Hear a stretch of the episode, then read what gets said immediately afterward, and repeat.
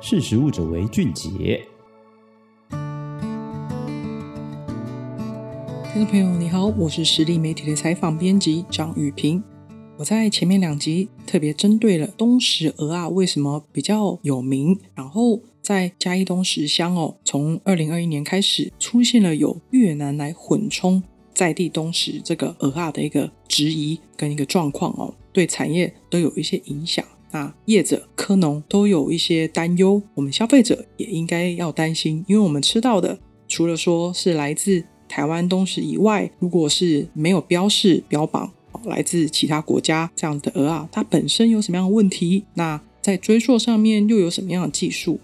那今天呢，我想要特别针对这个追溯上面的技术来做一些比较细节的介绍哦。因为在推动这个整个产地的一个溯源上面的难度蛮高的，我们在上一集节目有比较了解到说整个东石产业链的一个特殊性。那在追溯上面，其实如果我们听众朋友比较知道说产销履历这个验证的方式，除了它有一个比较庞大的一个成本呢费用以外呢，主要还是于它的一个行政作业的流程，并不是那么容易去推动哦。那这也是产业上面的一个比较大的挑战之一。过在这部分以外，我们还有什么样其他的方法呢？OK，我们先来了解一下哦，就是在东石乡还有整个台湾的一个牡蛎的一个状况哦。根据农业部的渔业署统计数据哦，我们台湾在二零一二年到二零一八年牡蛎的每年平均产出呢，大概会有两万四千公吨哦。那在台湾并没有一个滞销的问题，而在嘉义县，它的养殖数量也是一直以来在全国就是数量是最多的一个地方。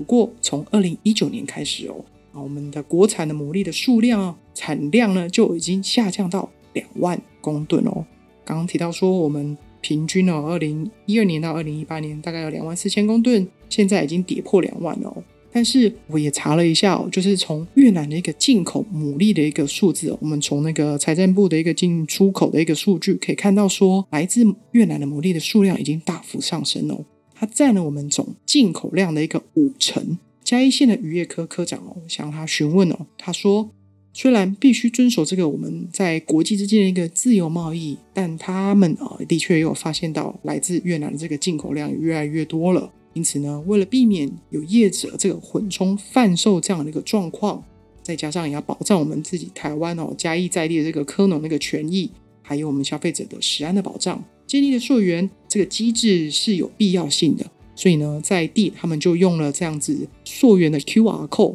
它就是可以保证说，哎，这是我们自己科农自己做好自己的把关，它贴在它的包装品上。但是这针对的是比较小型的科农哦，比较有这样子一个效果。而一般传统的从产地收成之后，那交给盘商，盘商会收拢其他不同科农的这个鹅啊，它再来去做一个包装这样的一个作业，它就会混充不同科农的一个。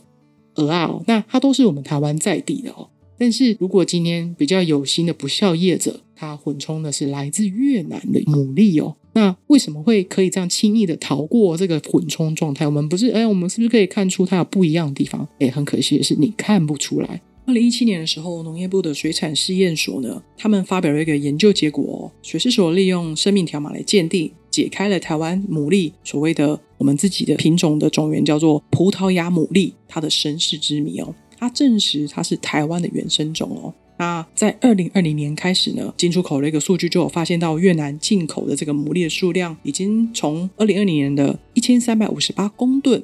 到去年二零二二年拉到了两倍哦，三千零二十四公吨，在这三年之间。从越南进口到台湾的这个数量，已经占了总进口国家这个数量的五成以上，超越了以往我们比较仰赖进口美国、日本、韩国这样的一个数量哦。那我就访问了水产试验所的水产加工组组长蔡慧君哦，他说全球的牡蛎哦，它的属种非常非常多元哦，而在台湾的这个一些跨国的连锁超市。看到的一些冷冻的带壳的也好，或者是它就是牡蛎肉，呃，这样包装也好，大部分都是来自日本跟法国。而在台湾市场，我们在一般的超市啊，或者是鱼市场等等，我们看到一些用袋装、分装这样子的一个生牡蛎哦，跟这个比较大型哦，来自日本、法国这样子种类哦是不一样的哦。而我们从越南进来的这个牡蛎呢，最大中。大部分这个蔡慧君他说是葡萄牙牡蛎为主。他说因为同种，而且就是很像，外形一样也很漂亮，但是无奈的是呢，价格却更漂亮。我一直想要了解说，为什么我们会突然从这个越南的数量增加了？当然，主因是跟我们一样是葡萄牙牡蛎，因为长得很像，你分辨不出来。作为作为一个 不肖业者而言，他要是去做这个混充，因为他进口进来价格比较低，所以他可以狸猫换太子，他让消费者、我们自己一般人，甚至专业的研究者，他也看不出来哦。那我想要找到这个原因哦，所以呢，嗯，从论文 的部分去下手哦，因为我曾经去啊、北越哦去旅行过，所以有发现到哦、呃，就是我们一般我们听众朋友如果有去过。河内哦，就是下龙湾那边有去做那个整个地方的导览的一个旅行的时候，你会发现到他们有一个水上村落，而这个水上村落他们以往哦早年就是养殖牡蛎为主，不过他们的牡蛎那个时候我大概是五年前过去的哦，四五年前过去，他们那时候养殖的是所谓的珍珠型的牡蛎，它就是专门养殖我们买到那个装饰品珍珠哦，它不是拿来吃的。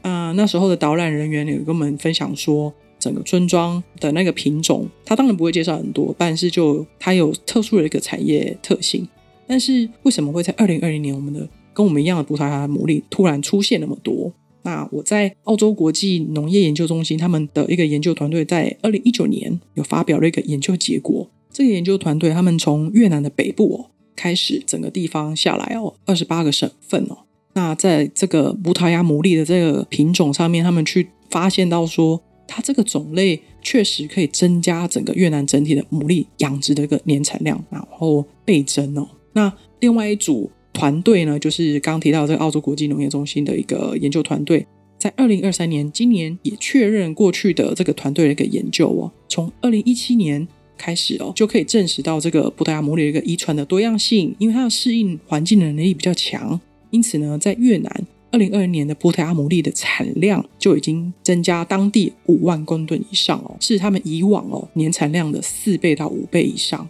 这也就是稍微的证实我自己原本的疑惑，就是在二零二零年为什么突然出现这么多来自越南，然后又是跟我们一样同种的这样子的一个牡蛎哦。好，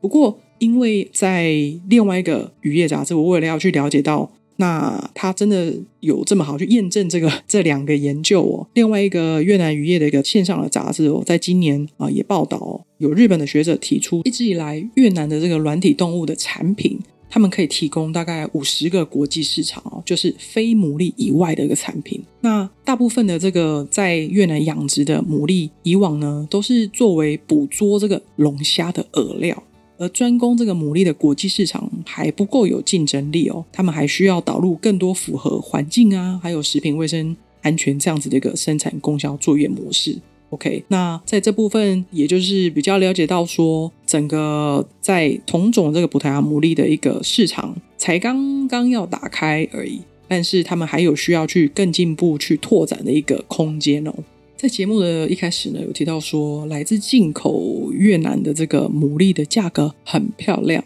那我就好奇，到底是有多漂亮呢？我来询问这个农业部渔业署哦。那他们洽询了这个嘉义区的这个渔会哦，在二零二三年八月初之前哦，有了解到我们这个国产，然后没有泡水的这个牡蛎肉哦，每一台斤大概是一百五十元到一百六十元。那刚刚水试所的这个。蔡慧君哦，这个组长哦，他也有问过这个产地端哦。科农他透露说，目前一台斤是一百六十元，而越南的这个牡蛎肉呢，一台斤是一百四十元，差异上面好像没有很大。但是在他们哦查询了这个官方数字以后，有发现到用公斤来换算呢，国产台湾产的这个每一公斤是两百到两百三十元，进口到台湾的这个越南牡蛎呢，一公斤是一百八十元。哦，大概有五十块以上的这样子的一个价差，诶，这样子就有一个蛮大的影响性哦。因为对于贸易业者而言，或者是盘商而言，他们是会想要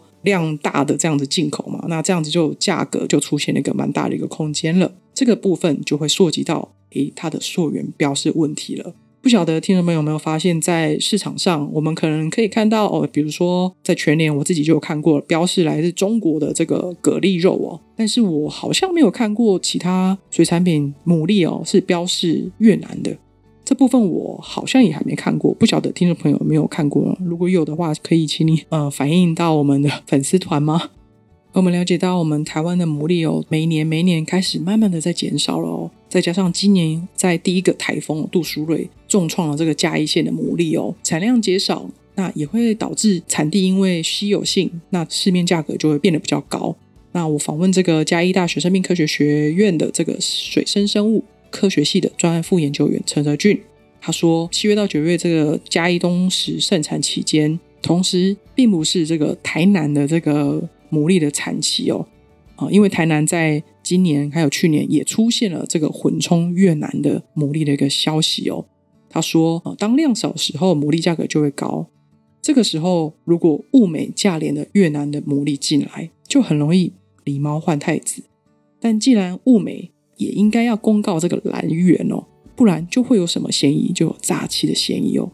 而现在嘉义在推动的这个 QR Code 溯源的水产品的条码哦。虽然它比较没有这个技术条件可以检验出这个产地来源，不过它是由科农来自给自足的来做一个把关哦。因为它的申请流程也相对容易，然后进入门槛低，也可以比较确定这个产地的来源，它不用交给这个盘商哦。那在食安上面的验证效果当然稍微低一点哦。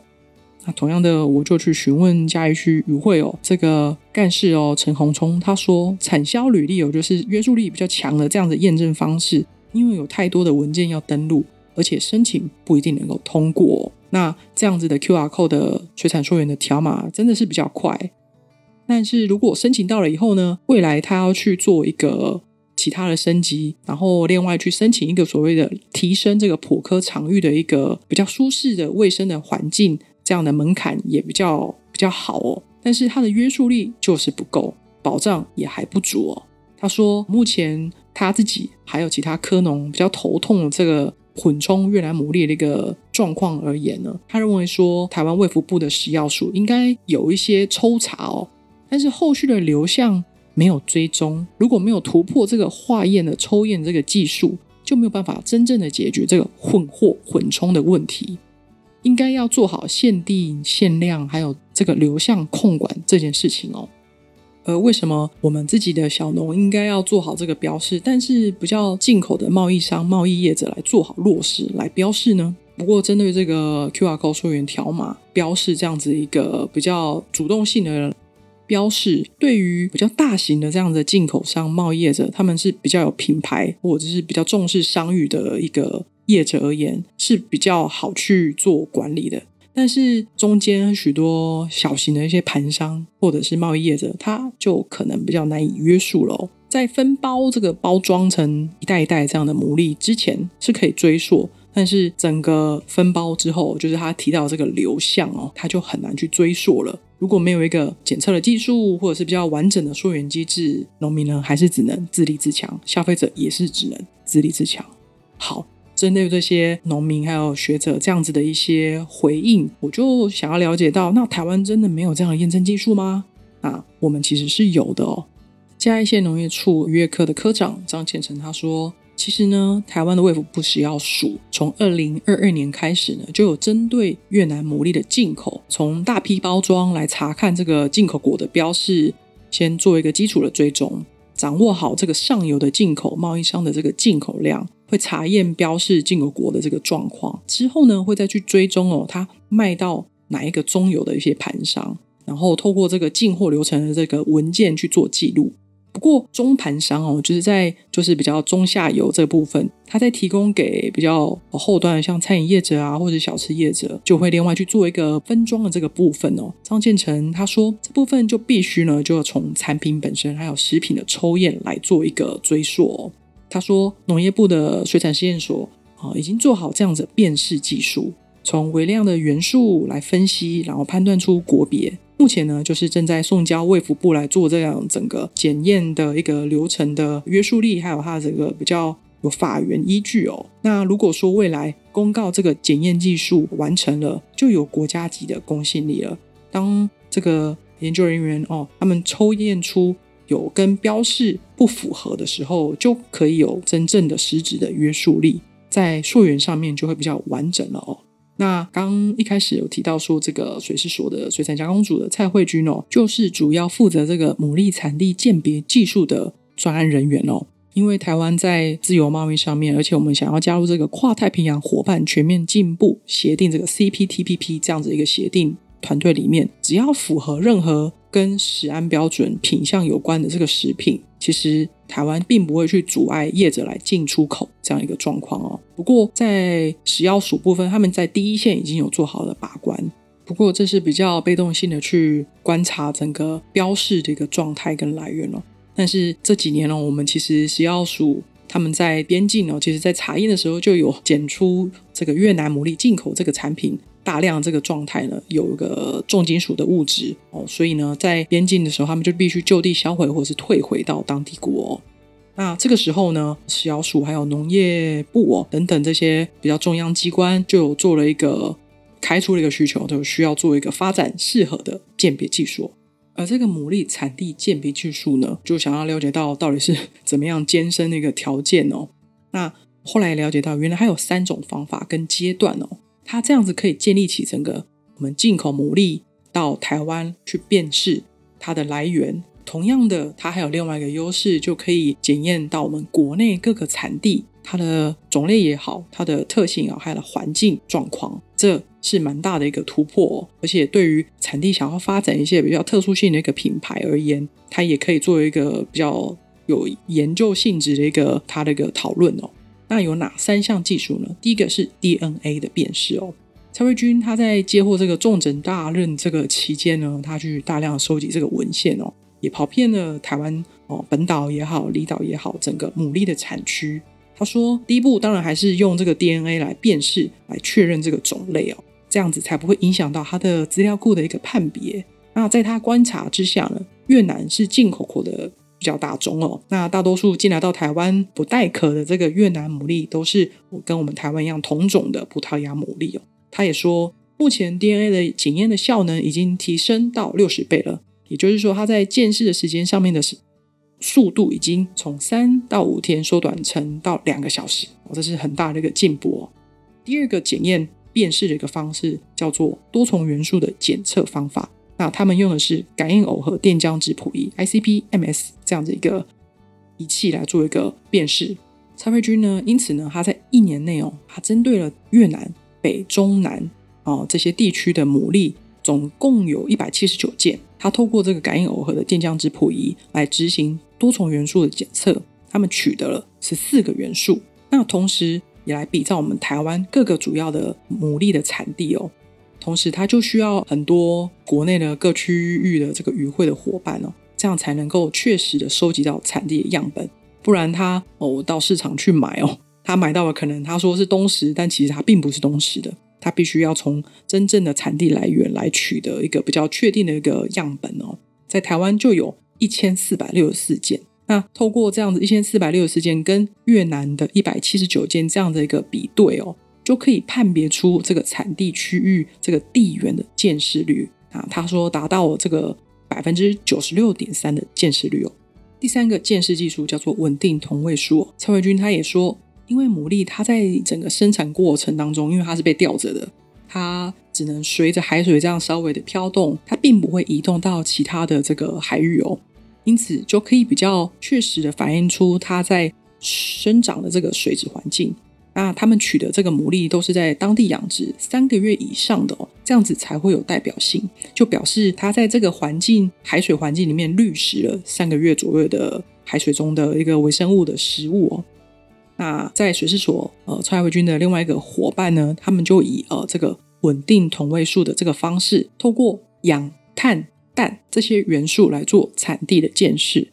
就能够反映出牡蛎的生长环境、食物链，还有它的水质环境。那在针对整个我们国内跟国外的见识率，也有达到百分之九十二点一 percent 的这样子的一个状况哦。不过蔡慧君也有说，虽然科学研究比较难有这种百分之百的见识率。但是这样子整个九成以上的这个见识率，已经非常非常呃有程度可以查出这个国内国外的不同产地的这个牡蛎。那现阶段也把呃刚提到后面的这两种鉴定技术，因为 DNA 鉴定技术已经已经呃行之有年，那后面这样稳定同月数跟那个质谱仪的整个呃比较难一点的这个研究方式，已经送交到这个卫福部来做审核。如果真的真的有不孝业者啊、有来混充的这个状况，未来这个鉴别技术哦或多或少都有一个吓阻的作用，可以作为这个溯源管理的依据。那因为行政的这个溯源，它需要一点时间的落成，建立起这个进口来到台湾这个流向的追踪，他认为还是比较重要的。因为研究是最后的手段，而且重点并不是来打击我们进口的产品，而是因为要来帮助台湾的产业，而且也能够为我们国内不同产地的牡蛎来建立这个品牌的识别，比如说东石科、布袋科、台南科等等。那应该要如何把关哦？从啊，破壳之后到包装到袋装里面之后的这个批发到通路的整个流程，整个产销的一个食安，那也避免这个业者来混装或者是冲装这个进口牡蛎的一个状况。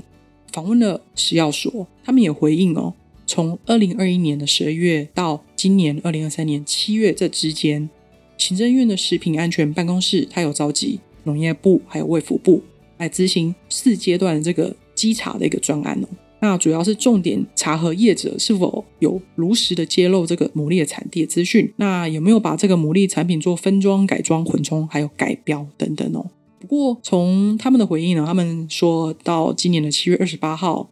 那跟不同的部会来合作，已经查核了这个一百四十五家的一个对象，包含进口商、交货给下游的这个下游业者。国内的科农、渔民团体，还有供应商，以及我们的餐饮业者哦，他们都没有查获有混装的一个状况哦。不过食药署也有表示说，农业部请水试所开发的这个牡蛎产地鉴别技术，未来卫生单位也会持续去配合。那同时会稽查这个市售牡蛎的产地标示这样子的一个专案哦，来持续的维持这个比较正确揭露产品这个产地的一个资讯。那当然就是要维护我们自己消费者的知的权益哦。我们买到要所知即所得，知道它的来源是什么。那嘉义县政府其实这两年了，他们启动了这个 QR Code 水产品的溯源条码。在今年年底的时候啊、他们也会跟这个在应该是在台中吧的餐饮业者来合作，一方面来导入哦，就是东石蚵仔这样子的一个溯年溯源观念到不同的县市去哦，同时也去追溯。餐厅来使用牡蛎的来源，那就来建立起这个名单。这个时候，他们就可以去鼓励啊、这些来源名单来加入溯源的行列，那也就减少这个溯源的断层哦。以往我们传统的供销模式哦，交给盘上的这个科农哦，迫于呃就是市场的这样子的一个需求哦，他必须降低行情来赚取啊、呃、这个他们的呃所谓辛苦钱。如果说因为在受到有这个混装的一个状况，用较低的价格进口来混装比较知名的，比如说东石蚵啊，那对于产业也好，消费者也好，这样子的信心跟食品安全是很多打击的哦。那如果说未来能够透过牡蛎产地鉴定技术这样的建立，成为溯源的动力，不过呃，在学者也好，研究人员。科农其实也是比较希望说，在行政单位上面，他们能够建立起这个追溯流向的机制，这样子才能够多重的，而且比较完整的来溯源，比较健全哦。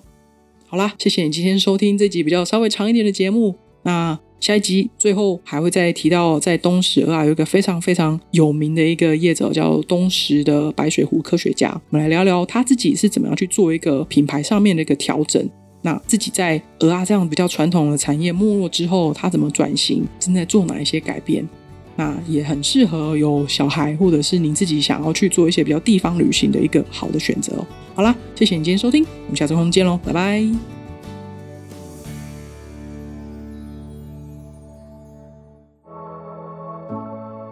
识食物者为俊杰。